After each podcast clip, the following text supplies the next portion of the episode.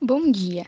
Nós, alunos do segundo ano A, no tema de eixo deste ano, estudamos sobre saúde mental, que afeta mais de 45% da comunidade. Os problemas mais comuns para alavancar a falta de saúde mental são o desemprego, criminalidade, não saber lidar com as próprias emoções, entre outros. A nossa hipótese é que as pessoas não sabem a diferença entre transtorno mental e doença mental. Acompanhem.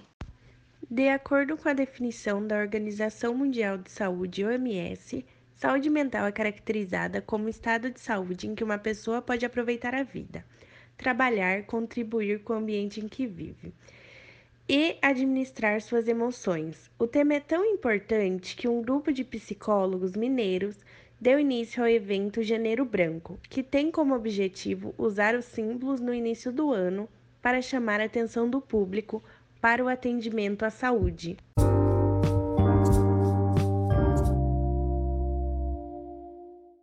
Entre as principais mudanças nas vidas dos brasileiros, uma delas foi provocada pela pandemia do coronavírus.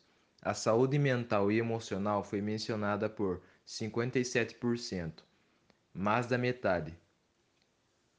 Os dados foram revelados pelo Observatório da FEBRABAN e PESP que ouviu 3 mil pessoas nas cinco regiões do país. Como não se bastassem os sintomas provocados pela Covid-19, os brasileiros, mesmo aqueles que não foram infectados pelo coronavírus, apresentam aumento do sofrimento psicológico, sintomas psíquicos e até transtornos mentais. Eu vou falar sobre a diferença entre síndrome e transtorno.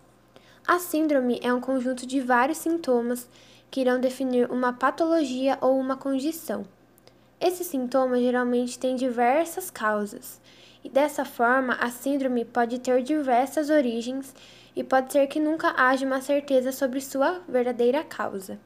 Um exemplo disso é a síndrome de Down, que não se sabe muito bem ao certo a sua causa, embora é, se trate de um erro genético. Agora, o que é transtorno? Para a psicologia, a psiquiatria e outras áreas que estudam as psicopatologias, os transtornos mentais são condições de perturbação mental. Os transtornos mentais comprometem a vida do indivíduo em vários aspectos. Assim como ocorre nas síndromes, os transtornos não têm uma única causa e pode ser resultado de déficits biológicos ou psicológicos. As alterações mentais ou os transtornos apresentam sintomas como o de uma doença. No entanto, em sua maioria não tem cura, mas tratamentos que aliviam seus sintomas e permitem que a pessoa tenha uma melhor qualidade de vida. Não há dúvida que a internet é um recurso de grande importância na atualidade e que modelou ações, comportamentos e estilo de vida da sociedade. Porém, a relação entre rede social e saúde mental existe mais atenção e cuidado, pois pode levar a riscos de depressão e suicídio em jovens. Pesquisas sobre a influência da mídia na saúde mental revelam que os efeitos do consumo de internet podem ser prejudiciais à estabilidade emocional e, nos casos mais extremos, gerar práticas danosas à integridade da vida. Nesse sentido, tal tema demanda mais reflexão para que as pessoas possam desfrutar dos benefícios da internet, mas sem colocar a vida em risco. A saúde mental é um importante fator que possibilita o ajuste necessário para lidar com as emoções positivas e negativas. Investir em estratégias que possibilitem o equilíbrio das funções mentais é essencial para um convívio social mais saudável.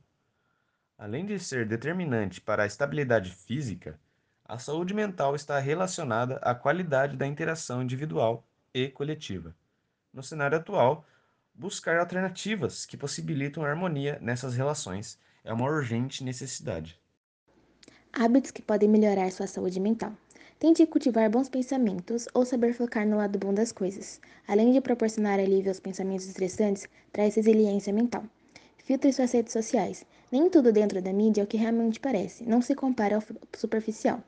Priorize seu sono. A falta de sono ou noites mal dormidas podem gerar indisposição, mau humor e mente inquieta. Priorizar a atividade física na sua vida é realmente fundamental. E por fim, não tenha medo de pedir ajuda. Reconhecer os próprios limites exige maturidade e coragem. Não tenha medo de conversar com alguém quando não estiver bem. Afinal, todos temos problemas. Um acompanho psiquiátrico é o mais recomendado nessas situações.